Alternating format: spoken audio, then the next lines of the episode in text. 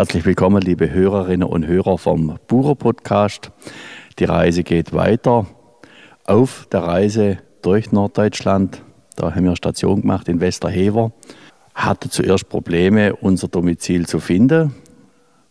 Oh Wunder, das war und ist in einer alten Schule. Und im Gespräch mit dem Gastgeber, mit unserem Gastgeber, dem Herrn Schütt. Hallo, herzlich willkommen. Ja, moin. Moin, sagt man hier im Norden. Moin. War das sehr interessant. Er vermietet nämlich nicht nur Zimmer, sondern ist auch ganz vielseitig aufgestellt, Herr Schütt. Was kann man denn alles bei Ihnen in Westerhever erleben? Also grundlegend führen wir ein Schullandheim. Das heißt also, Schulklassen kommen zu uns, ähm, um die Nordsee zu erleben oder andere Dinge hier ähm, vor Ort, was man machen kann. Unter anderem, wenn man schon von der Nordsee spricht, haben wir das tolle Wattenmeer. Da kann man Wattführungen machen. Wir haben den meist fotografiertesten Leuchtturm hier vor Ort und die einzige Sandskulpturenwerkstatt in Deutschland. Also das hat mich dann total interessiert. Sandskulpturenwerkstatt, also das kennt man im Schwarzwald ja nicht unbedingt. Wir haben nicht viel Sand, wenn dann ein bisschen im Sandkasten zum Sandkuchen backen. Wir stehen jetzt hier in einer richtig großen Halle. Da liegt Sand drin.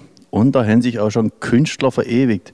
Herr Schütt, wie kommt man denn da drauf, Sandskulpturen zu machen? Das würde mich mal interessieren. Also aufgrund äh, der Führung des, des Schullandheimes haben wir ein Alleinstellungsmerkmal gesucht, äh, weil viele anderen Häuser unserer Art halt sich auch abgrenzen müssen von anderen und dadurch ist es entstanden, nachdem wir eine Sandskulpturen-Ausstellung mal gesehen haben und das sehr interessant fanden. Wo gibt es denn Sandskulpturen-Ausstellungen? Die, die wir damals gesehen haben, war in Berlin. Das ist jetzt elf Jahre her, ähm, direkt am Bahnhof. Ansonsten eine jährliche Ausstellung gibt es einmal in Sonderweg in Dänemark oben. Das ist in, nördlich vom Ringkübingfjord oder halt sonst an der Ostsee. Und wir sind mit unserer Großskulptur, die wir draußen stehen haben, höchstwahrscheinlich der einzige norddeutsche Nordsee-Standort für eine Sandskulptur. Okay, und jetzt wird mich die Großskulptur sehr interessieren. Gehen wir mal raus. So, jetzt sind wir rausgegangen, blicke in die herrliche norddeutsche Landschaft, noch etwas Nebelfang und vor uns erhebt sich eine mächtige Skulptur, Herr Schütt. Wie kam es zu dieser Skulptur? Das Eyecatcher eine äh, Skulptur gesucht, damit Leute, die hier an unserem Gebäude vorbeifahren, auch sehen, dass man hier sowas machen kann. Aber es sind auch viele Menschen, die spontan auf Sie zukommen oder wie findet man Sie, Herr Schütt?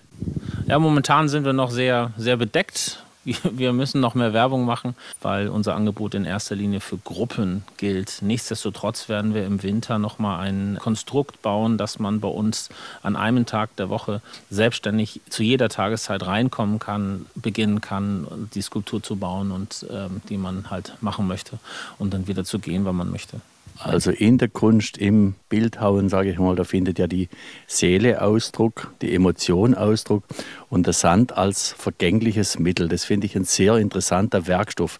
Wie lange hält denn so eine Skulptur oder kann man sowas dann auch mit nach Hause nehmen oder bleibt es in Nordfriesland? Also es bleibt, der Standort bleibt hier, weil der gesamte Sand sich letztendlich nach dem Stampfen nicht so raustragen lässt. Also man könnte es auf eine Platte bauen und sagen, jeder, der die bis zur, zur Eingangstür getragen kriegt, ohne dass was abgebrochen ist, darf die mit nach Hause nehmen. Es wird nicht passieren. Das ist, also das ist komplett recycelt. Der Sand, den wir da drin haben, der ist schon fünf Jahre alt und der wird auch noch länger da bleiben wird der Sand in besonderer Weise behandelt, dass man ihn so bearbeiten kann. Also wenn ich die, wo ich die Sandskulpturen berührt habe, war ich erstaunt von der Festigkeit und es hat jetzt doch einige Zeit geregnet und die Skulptur steht immer noch. Wird der irgendwie konserviert? Also das, das Grundlegende, warum die so stabil ist, die Skulptur hängt einfach damit zusammen, dass man ähm, beim Aufbau des Klotzes, aus dem die Skulptur herausgeschnitzt wird, darauf achtet, ähm, dass möglichst viel Luft rausgedrückt wird. Das wird dadurch gemacht, dass erstmal der, der Sand lehmhaltig ist. Darüber hinaus wird es mit, mit Wasser gangbar gemacht, um einfach komplett das, die Luft rauszudrücken, damit späterer Regen keine Chance hat, da tief einzudringen. Und der Sand, den Sie hier verwendet, der ist aus Westerhever, regionale Erzeugung. Nicht ganz, nicht ganz. Also wir haben eine, Kiesgrube in Pahlen, das ist ungefähr eine Stunde entfernt. Von dort haben wir den Sand. Also es ist kein Sand, den man am Strand findet, weil das Korn am, am Strand halt dadurch, dass wir Ebbe und Flut haben, immer in Bewegung ist und dementsprechend aneinander reibt und ähm, ein rundes Korn ist. Und wir arbeiten hier mit einem eher eckigen Korn, was für die Haltbarkeit auch viel sinnvoller ist. Und wie läuft bei Ihnen ein Kurs ab? Gibt es als erstes mal einen, einen theoretischen Input oder wie, wie, stellt man sich das vor? Genau, es gibt zuerst ähm, eine Einführung, äh, worauf man achten sollte, was ähm, die Grenzen des, des Materials ähm, gibt es na klar auch. Also wenn man ein Stück Holz nimmt und ein Stück rausschneidet, ist es egal, wo es sitzt. Bei einem Klotz ist es aus Sand, ist es eben nicht so, wenn da der Überhang zu groß ist, dann fällt es eben runter. Das ist, wenn zu viel Luft darunter ist, dann macht das Plumps. Das ist das, womit man beginnt und dann geht man letztendlich in die Phase des, der Motivfindung, was man nimmt. Und wenn man zeichnet, dann zeichnet man ja gerne dreidimensional von der Seite, so ein bisschen schräg. Und das ist hier eben nicht der Fall. Wenn man sich hier vorbereitet, hat man ja einen Klotz vor sich, da muss man jede Ebene für sich selbst betrachten. Also man guckt tatsächlich von der Seite und nicht schräg von der Seite. Und wenn man dann die Zeichnung gemacht hat, dann geht man in den Sand Sandbereich. Der Sandbereich, das ist eine Sandkiste, sage ich mal, von 120 Quadratmetern, halben Meter hoch. Und ähm, dort beginnt man dann den Sand gangbar zu machen, wie ich eben sagte, mit Wasser, damit, damit man das gut verwenden kann.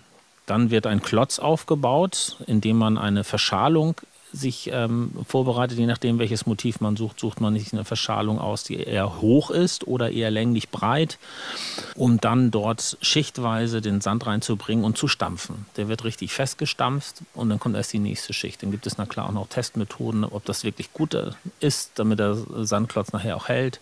Und wenn man dann fertig ist mit dem Klotz, nimmt man die Verschalung ab und kann anfangen, den Sand letztendlich zu bearbeiten, indem man mit Messer, Gabel, Löffel, Malerspachtel anfängt zu schnitzen.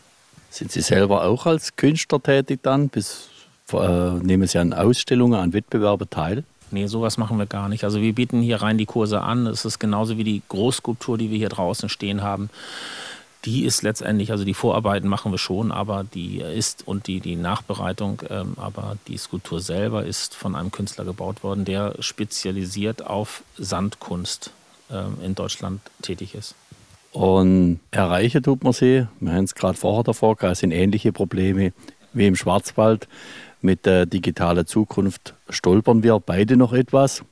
Wie erreicht man sie, Herr Schütt? Also wir haben eine, eine ähm, E-Mail-Adresse, das ist äh, sandik, S-A-N-D-I-E-K.de.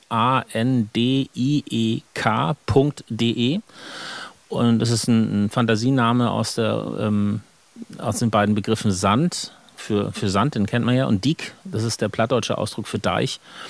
Das ist ähm, daraus entstanden. Einmal über die, die Homepage, darüber hinaus ähm, haben wir auch eine Telefonnummer, man kann uns auch anrufen unter 04865 210, bei der man auch gleichzeitig auch die, das Schullandheim erreichen könnte. Vielen Dank, Herr Schütt, für das sehr informative Gespräch und den interessanten Einblick in nordfriesische Kultur. Gerne, vielen Dank. Ja, liebe Bierinnen und Bure, liebe Fans vom Burer-Podcast, das war's. Die Reportage aus Nordfriesland geht dem Ende zu.